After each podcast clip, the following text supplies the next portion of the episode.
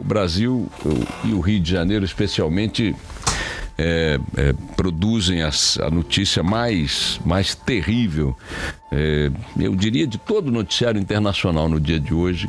Um incêndio de grandes proporções atinge o Museu Nacional, no Rio de Janeiro, a mais antiga instituição científica do país. Aqui estão mais de 20 milhões de itens catalogados, todo o acervo de achados arqueológicos e paleontológicos.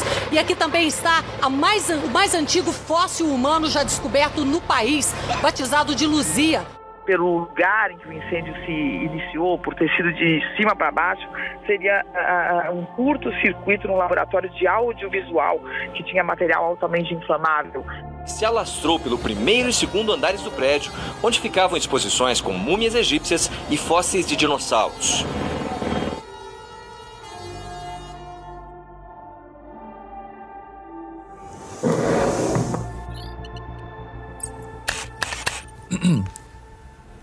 Algumas pessoas não têm ideia de quão complicada que é a humanidade. É porque ela sempre repete erro depois de acerto, acerta depois que erra, e nunca tem a noção de que quase tudo aquilo já aconteceu bem na frente dela. Tava só esperando ser reconhecido para ser evitado, sabe? Aí quando a gente tem que assistir a tudo isso, a gente acaba revivendo dor, preocupação, é, a gente fica feliz, sente esperança. E, e para quê? Se ela sempre repete, ela sempre volta a estacar zero. Olha, eu vou ser bem sincero. Trabalhar com salto no tempo não é fácil. A gente fica uma eternidade vendo, lutando para não ficar cego. Pelo pessimismo. Oh, droga, tá na hora. tá, vamos lá. Eu sou o usuário PHP e a missão de hoje é em um museu.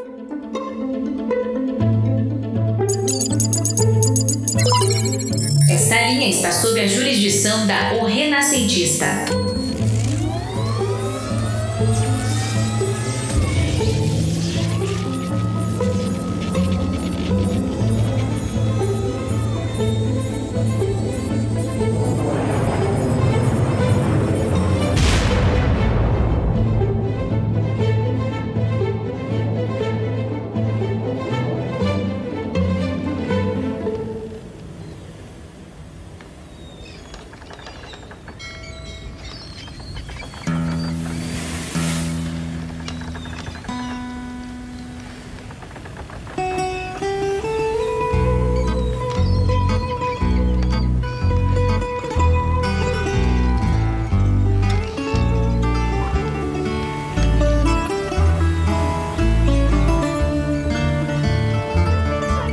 Fugidos de uma terra prestes a ser tomada por Napoleão apenas com a roupa do corpo e alguns milhões em artes, livros e moedas, a corte portuguesa atravessou o Atlântico sob um sol escaldante em uma aventura que faria ela chegar ao Brasil faminta, dividida e em farrapos.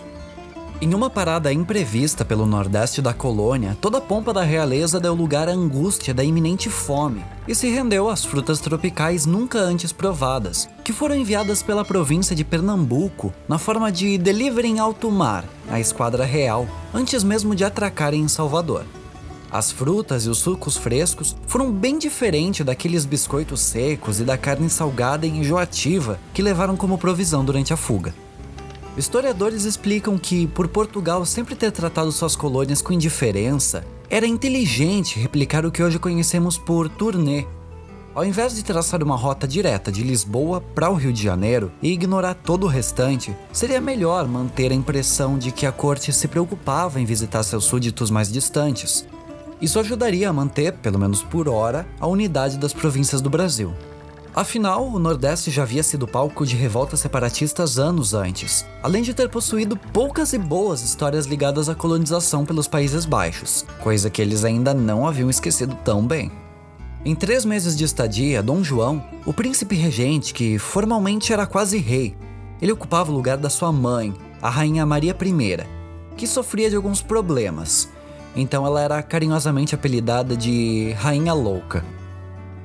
Bom, Dom João, assim que chegou, abriu os portos do Brasil, negociou com políticos baianos e inaugurou a primeira escola de medicina portuguesa fora de terras a queimar. Aliás, eu disse três meses, né? Ok, Iris, eu tô no leme. Traça a nova rota. Pois bem, já é hora de partir rumo à nova capital.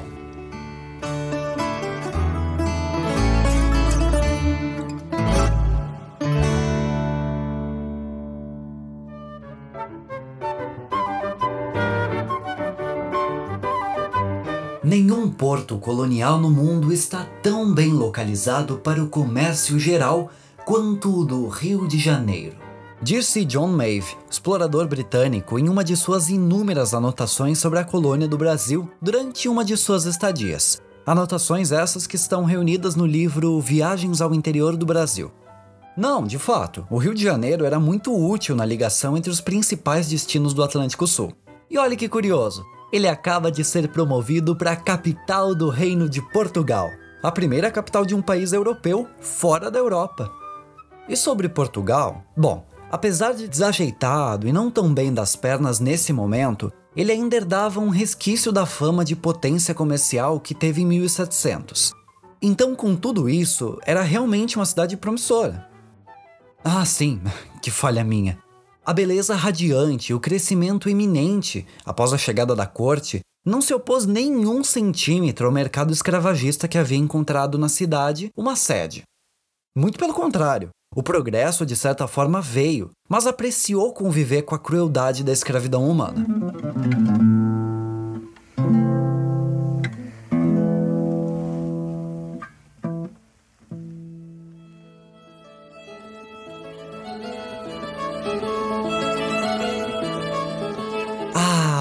Rio de Janeiro, a mais nova capital da coroa. De capital mesmo, só tinha o um nome.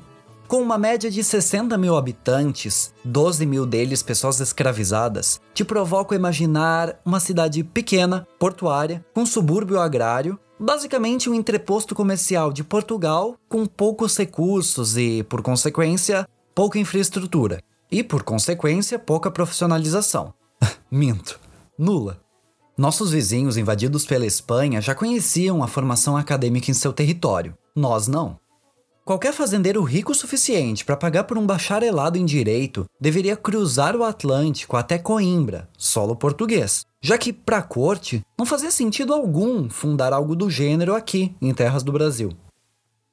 Mas voltando à cidade, como dar seguimento à tamanha altivez de um reino europeu em uma cidade pequena de uma colônia tropical com aspecto decadente. Ora, simples! Criemos tudo do zero. E foi assim, entre assinaturas em pena e muito atropelo, que a nova capital portuguesa se ergueu. As primeiras noites foram de expulsão dos moradores que possuíam casas de melhor aparência. Funcionários da corte, que somavam 16 mil, e vieram juntos com a família real nos navios, podiam confiscar as casas da cidade e morar nelas. Para isso, era escrita em suas fachadas as iniciais PR, Príncipe Regente, o título de Dom João.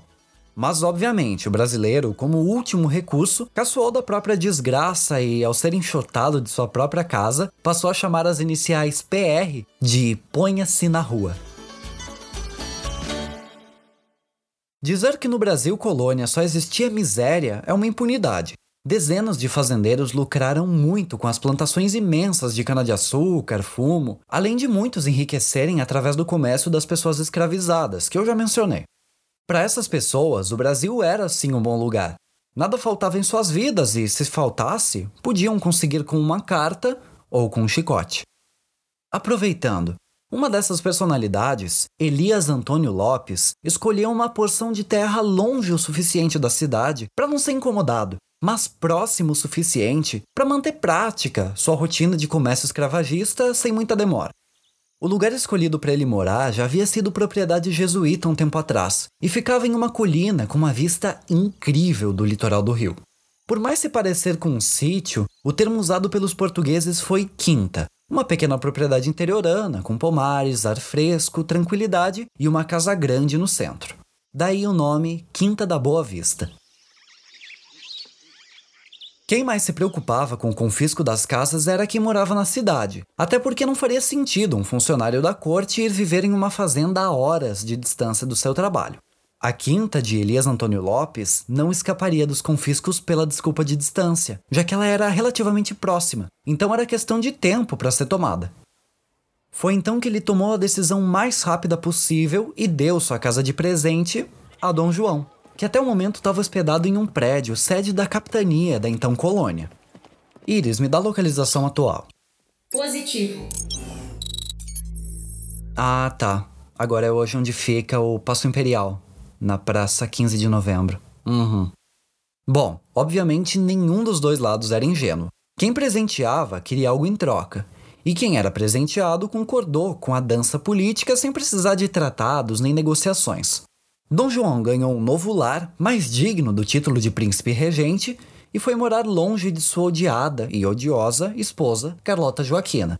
Assim como Elias Antônio Lopes ganhou títulos de nobreza, junto com uma bela pensão paga pela coroa para o resto de sua vida.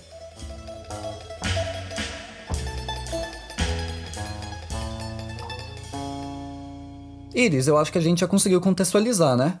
Dá pra iniciar o episódio agora.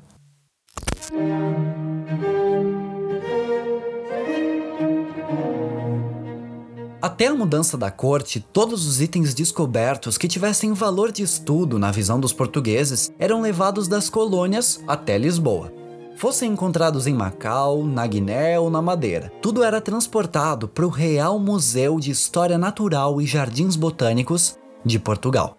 No Brasil, todas essas coleções, antes de serem enviadas, eram armazenadas na Casa de História Natural, chamada de Casa dos Pássaros, porque o que mais guardava lá eram aves empalhadas, prontas para embarcarem rumo ao velho continente, tanto para museus quanto para colecionadores particulares. Com a tomada francesa horas de chegar, diversos itens do museu e das bibliotecas foram retirados de Lisboa. Mas foram só 10 anos depois de estarem bem estabelecidos no Brasil que as coleções foram desencaixotadas para finalmente receber um espaço em exposição em 1818. Essa demora toda até podia significar que os planos não encaravam a recriação de um museu como prioridade. Acontece que um ano antes, um evento iria determinar uma mudança de ideia. Evento que tem nome, sobrenome, simpatia e um sangue austríaco.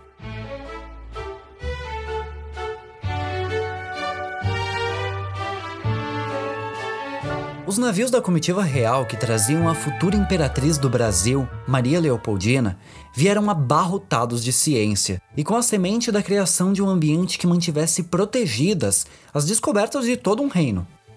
A bombordo, uma princesa fascinada pelas ciências da natureza, que desde pequena se emaranhava nos jardins do Palácio de Schönbrunn, crescendo com apreço à botânica e à mineralogia, a este bordo, uma missão científica chefiada por dois pesquisadores de grande influência germânica, Friedrich von Martius, etnólogo e botânico, e Johann von Spix, filósofo e zoólogo.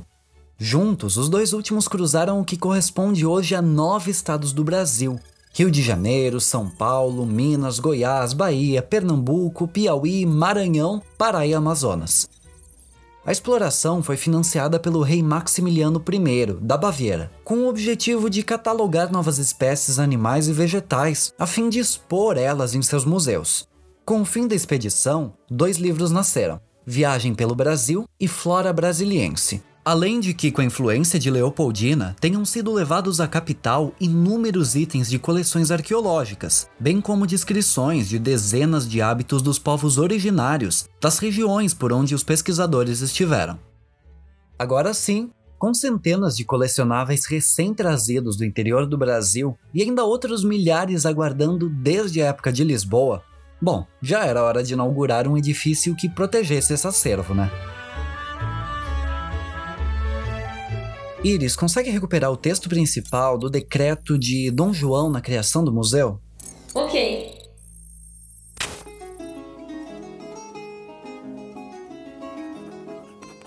Querendo propagar os conhecimentos e estudos das ciências naturais no Reino do Brasil, que encerra em si milhares de objetos dignos de observação e exame e que podem ser empregados em benefício do comércio, da indústria e das artes, que muito desejo favorecer com grandes mananciais de riqueza. Ei por bem que nesta corte se estabeleça um museu real.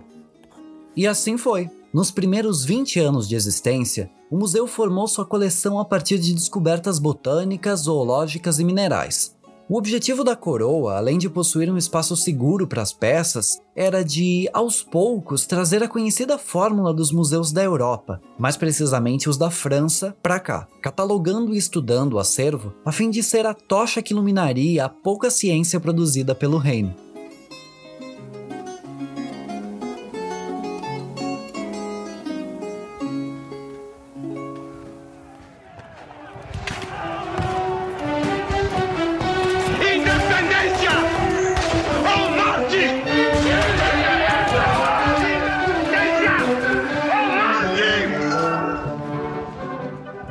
Turbulenta passagem pela independência, o museu ganhou a missão simbólica de defender o ideal brasileiro nativo frente a Portugal. Ele então foi renomeado Museu Imperial e Nacional e recebeu incentivo do governo e da população. Foi assim patrocinado por Maria Leopoldina, imperatriz cientista, o que permitiu sua ampliação, ganhou apoio do patriarca da independência, Bonifácio, que convenceu naturalistas estrangeiros de ceder itens de suas pesquisas para o museu, em troca de apoio da coroa. Ganhou autonomia para que sua direção comprasse itens por si próprios e, durante longos períodos, foi destino de presentes dados a Dom Pedro I por estrangeiros. De 1824 a 27, Pedro recebeu peças etnográficas das Ilhas Sandwich, minerais do príncipe dinamarquês, amostras de rochas expelidas pelo vulcão Vesúvio, dadas pelo Reino da Sardenha, e coleções de aves pelo Museu de Berlim. Até o final dos anos 30 daquele século, o museu já reunia 18 mil itens que só aumentaram em quantidade conforme as décadas passaram. Isso é tão verdade que mudou-se de imperador mas o museu continuava a ser um hobby da realeza. Mas é preciso lembrar que o acesso do público não era um objetivo no momento. Por ser mantido pela elite, fazer visitas pelas exposições só era possível para pesquisadores dos mais altos níveis e, claro, pela nobreza. E apesar de bastante investimento, ainda na década de 40 daquele século, vários estudiosos apontavam diversas preocupações com o estado em que o prédio do museu se encontrava. Iris modula o texto. A seção de numismática e artes liberais, de arqueologia e dos itens de uso e costumes das nações se encontra em uma sala em que o teto ameaça a ruína, visto as grandes fendas do estuque, que continuamente se alargam. Dizia Frei Custódio Serrão, o diretor do museu, a quem pudesse ouvir. Pedro II, com uma curiosidade herdada de sua mãe, Leopoldina, tinha muito interesse pelas pesquisas do museu. Então, aumentar suas áreas de estudo foi questão de tempo. As exposições de animais empalhados, plantas e pedras evoluíram para itens encontrados por arqueólogos, antropólogos e até paleontólogos nos lugares mais distantes possíveis, a começar pelo próprio Império. No final da metade do século XIX, a primeira expedição inteiramente brasileira foi financiada pelo governo. Nela, naturalistas daqui foram os responsáveis por percorrer o território do Ceará, que até então era menos explorado que a Amazônia, e buscar neles descobertas de fauna, flora, além de aprimorar seus estudos geográficos na região. A viagem conhecida como Expedição das Borboletas resultou em um acervo com mais de 12 mil espécies de insetos da região para o museu.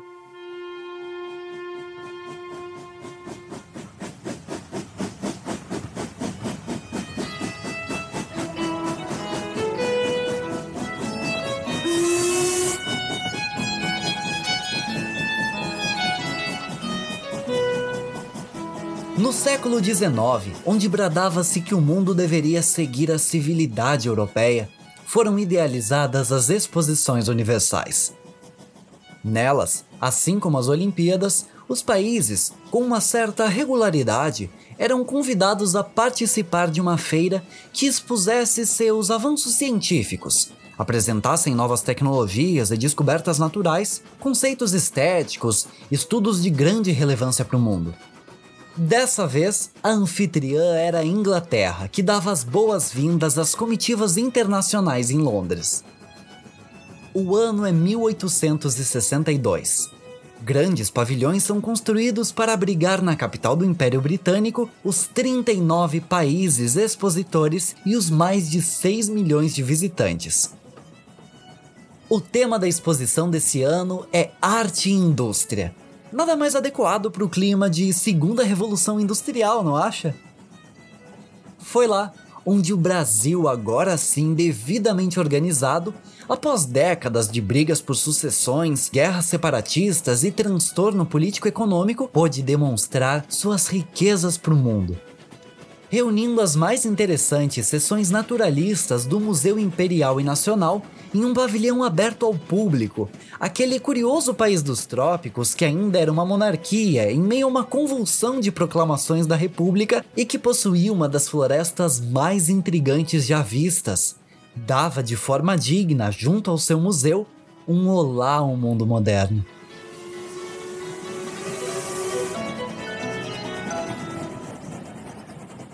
Com Pedro II já imperador, viagens oficiais pela Europa passaram a retornar ao Brasil com muito mais do que experiências de vida. A exemplo disso, suas comitivas, sempre que possível, passavam pelo Egito, onde eram comprados artefatos antigos de extremo valor cultural, como cerâmicas, tumbas, placas e até múmias.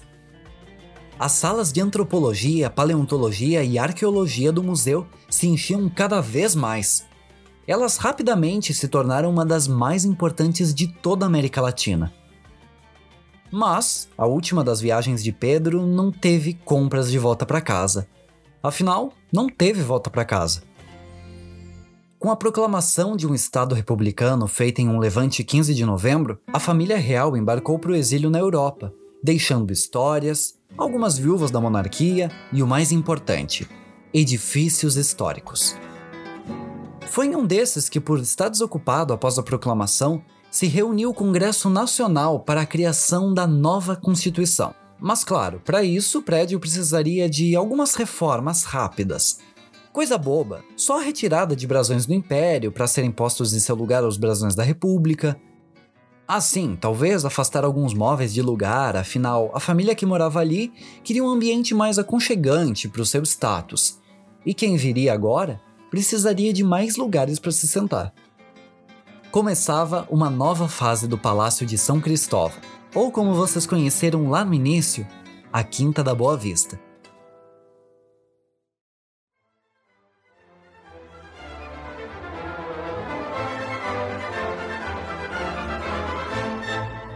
Feita a primeira Constituição Republicana, aquele espaço todo devia continuar tendo um uso, pensaram. Bom, Brasões já foram mudados, uma localização interessante ele tem, espaços de sobra idem. Hum, que tal transformá-lo em uma sede da Câmara?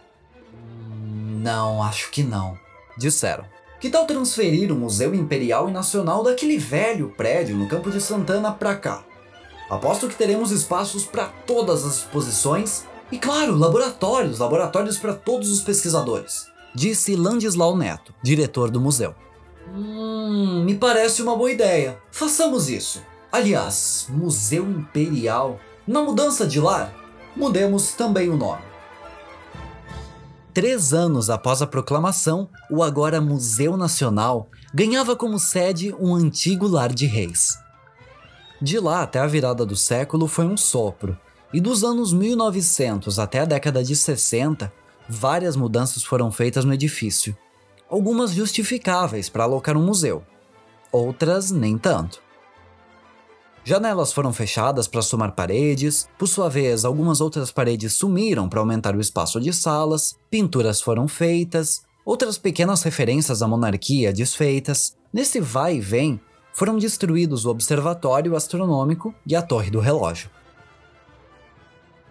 Mais tarde, em 1923, a sala do trono no museu é restaurada. O fato isolado é contraditório, porque após anos escondendo o histórico monarquista de uma república recém-fundada e ainda com seus fantasmas, embelezar e restaurar um dos símbolos da coroa sou estranho. Mas a motivação desse ato tem uma explicação. Iris, abre o arquivo 23.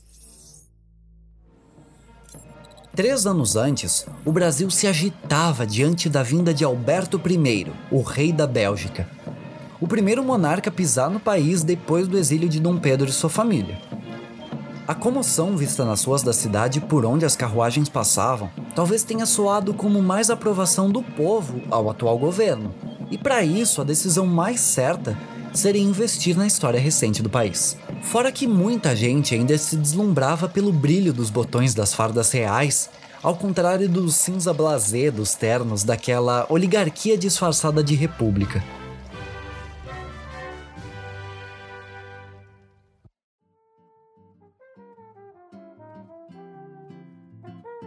Diga o que quiser, mas um edifício com tamanha participação na história merecia um reconhecimento ainda maior. É como talvez. um tombamento? Bom, ele ocorreu. Em 1938, o palácio é tombado pelo Instituto de Patrimônio Histórico e Artístico Nacional. Acho que vocês conhecem como IFAM. E só depois disso iniciaram o projeto de restauração, mas ele ainda ficaria abaixo do esperado. A última mudança significativa aconteceu nos anos 40, quando o museu passou a ser administrado pela UFRJ, na época chamada de Universidade do Brasil. Ainda assim, as visitas oficiais eram comuns.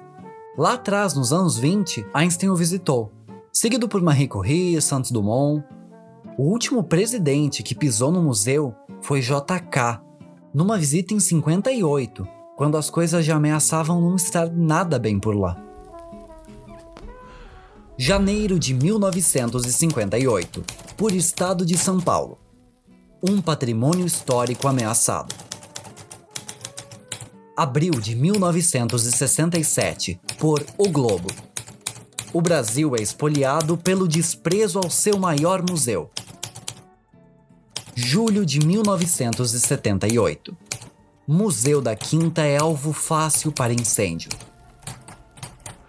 junho de 1980. Patrimônio Histórico e Cultural As Moscas. Outubro de 1991. Condições do prédio põem acesso em risco. Maio de 2004. Por Estado de São Paulo. Não há sistema contra incêndio, apenas alguns extintores. Novembro de 2004. Por Agência Brasil. Museu Nacional do Rio pode sofrer incêndio, diz secretário.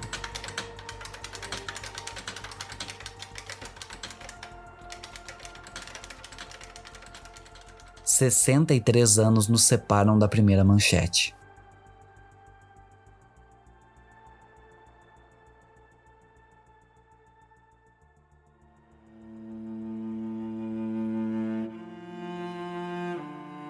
Você sabe o que é um hacking? Eles são composições usadas em missas especiais. As fúnebres. Os tons são melancólicos, propositalmente dramáticos, pesados. A letra normalmente vem de preces que falam sobre perdas, e a intenção é compor o clima de pesar, traduzindo toda a dor na forma de música.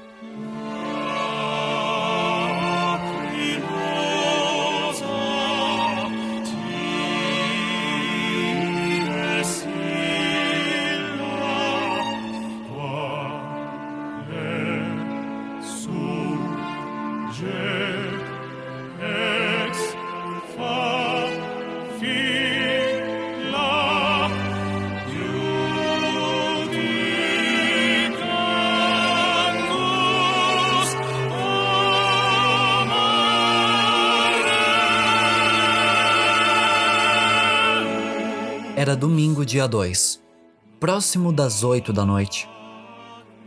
A Semana da Pátria começou com um cheiro insuportável de fuligem e um coro horrível de sirenes.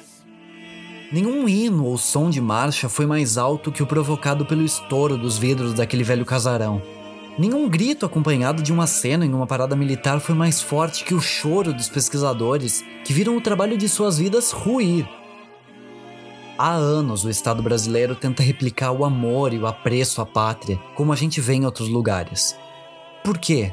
Talvez porque ache bonito, porque pense que isso simboliza o apoio da população, ou porque ache que isso demonstra uma sociedade consolidada, unida. Mas como um deboche do próprio acaso, talvez na tentativa de nos arrastar de volta à realidade, o desastre acontece. Como a historiadora Lilia Schwartz fala, o Estado do Brasil tem falhado sucessivamente no cuidado com a educação e a preservação da nossa cultura.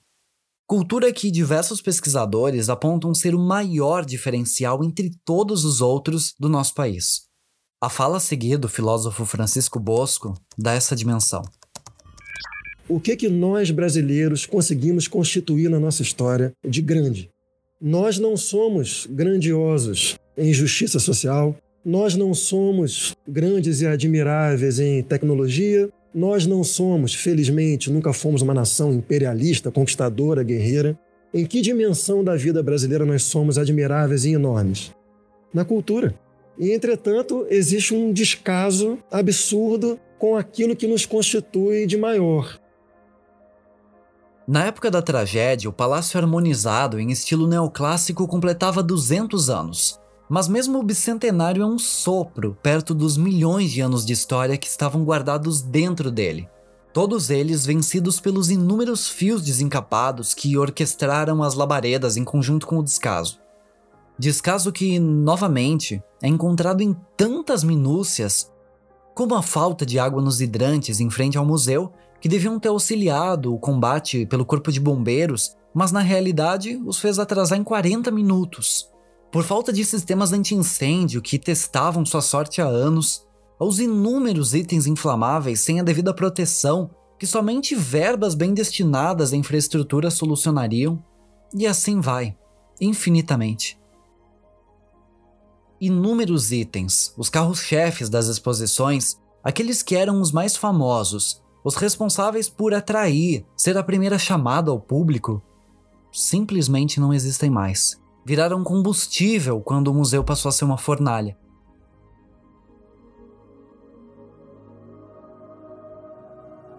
O único que permaneceu imóvel, firme, incapaz de sofrer qualquer dano, foi o maior meteorito já encontrado no Brasil, o Bendegó estava exposto logo na entrada do museu, como um protetor que recepcionava os visitantes, um golem de níquel e ferro.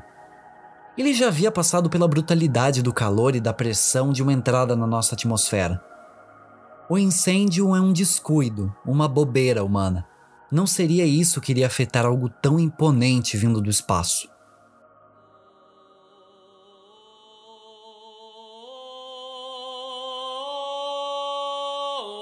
Iris, por favor, faz o levantamento das perdas.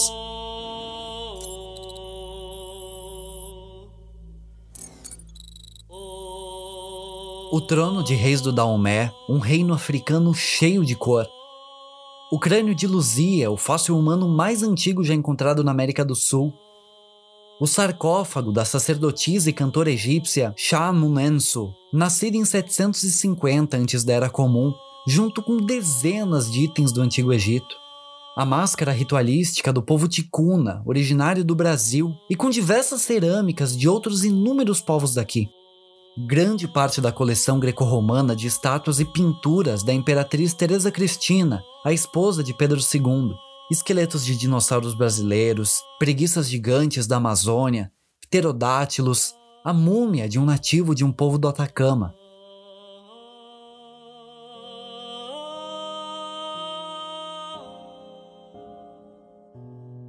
A gente sabe, nenhum museu vive só de seis itens, então pode causar um desconforto ouvir o tempo todo só se falarem deles. Acontece que quanto mais famosos forem alguns dos objetos, mais convidativo se torna o museu que os guarda. Da mesma maneira que a Mona Lisa é um trunfo do Louvre, o busto de Nefertiti do Museu Novo de Berlim e o Tiranossauro do Museu de História Natural de Nova York por trás dessas estrelas sempre existem dezenas, milhares de outros itens, gigantes e microscópicos. Muitos deles usados muito antes de irem para a exposição, na forma de pesquisa nos laboratórios das universidades. O Museu Nacional era um desses casos. Colaborava ativamente na formação de profissionais das mais diversas áreas. Só na coleção zoológica de vertebrados eram 12 mil itens. Do acervo indígena de antropologia, mais de 40 mil. Nas bibliotecas do museu, 537 mil livros em chamas. A seção de arqueologia clássica, com itens gregos, romanos, etruscos, juntavam 750, juntos com as coleções de civilizações das Américas, 1.800 delas. Eram 20 milhões de itens para estudo, divididos em 29 coleções científicas que se encaixavam em botânica, mineralogia, zoologia, etnografia, arqueologia e paleontologia. 20 milhões.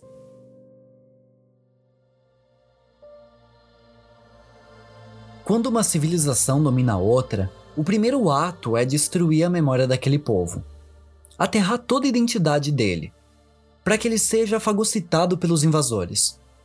Era perigoso demais manter os dominados tão próximos das lembranças de quem eles eram. Tudo o que remetia ao passado era destruído, e isso era muito importante de ser feito. Quando o Talibã explodiu as estátuas gigantescas de Buda no Afeganistão, quando o Estado Islâmico destruiu sistematicamente monumentos milenares, quando a guerra iugoslava implodiu uma cidade histórica inteira, eles sabiam da importância de cada um. Sabiam do valor histórico e por isso destruíram. De certa forma, esses injustificáveis crimes contra a humanidade revelam que quem os fez sabia do poder e da importância simbólica e identitária deles, e por isso os apagaram. Aqui a surrealidade dos fatos transcende. Porque os governos pareciam nem saber da importância daquilo que o museu guardava. O descaso dói ainda mais porque não há sentimento de perda para aquilo que não se guarda consideração. Não havia nenhum propósito em destruí-los, não havia um plano maligno. Eles só não davam a mínima. Deixaram apodrecer. Dói porque foi perdido e tudo bem. Fazer o quê?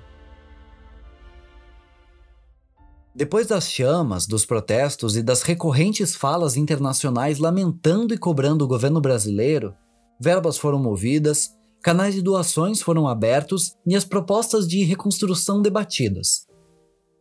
Ao contrário de muitos legisladores, inúmeros pesquisadores estão até hoje trabalhando para a recuperação do que parecia ser impossível Nesse exato momento, profissionais estão vasculhando os escombros atrás de resquícios da história que estão perdidos. Assim como os fragmentos do crânio de Luzia, que foram reencontrados em 2018. Os arqueólogos da destruição, que são especialistas em encontrar vestígios sobre terrenos que passaram por gravíssimos acontecimentos, dão seus dias em nome da recuperação do acervo do museu. Outros pesquisadores estudam aquilo que nunca mais vai poder ser recuperado e trabalham em maneiras de dar sequência às suas pesquisas e, principalmente, tentam deixar por meio da tecnologia ao menos uma amostra do que já existiu dentro do palácio àqueles que forem visitar ele no futuro. O museu recentemente até ganhou um projeto arquitetônico de restauração que mescla o estilo clássico do prédio com intervenções modernistas feitas para que o incêndio, o descaso, a tragédia nunca sejam esquecidos. De qualquer forma, o estrago foi feito. Nossa biblioteca de Alexandria queimou e queima sucessivamente em diversos outros pontos históricos em todo o Brasil por pura falta de preocupação. Ah, ok. Antes de encerrar a viagem, eu preciso registrar a análise. Iris Gravação. Diante dos serviços prestados à corporação, de acordo com os protocolos 12, 63 e 405 dos artigos básicos e do levantamento presencial do caso, ao passarmos por séculos, o laudo final da corporação é inconclusivo. Nenhum salto temporal seria capaz de mudar o que ocorreu com o Museu Nacional por meio de interferências pontuais. Nenhum plano que não pensasse na educação ampla de todo um povo seria capaz de evitar que desastres como esse em nossa identidade acontecessem. Priorizar quem valoriza a educação é a única possível fuga dessa fornalha.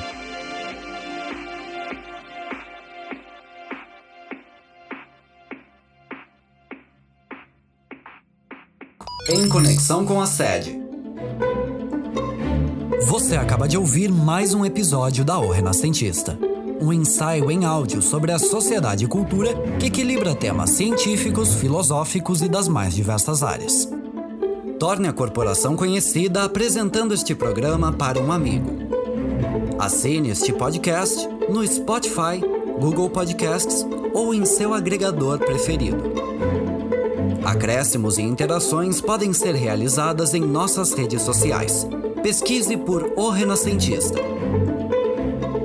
Na descrição deste programa você encontra as fontes consultadas para a produção do episódio.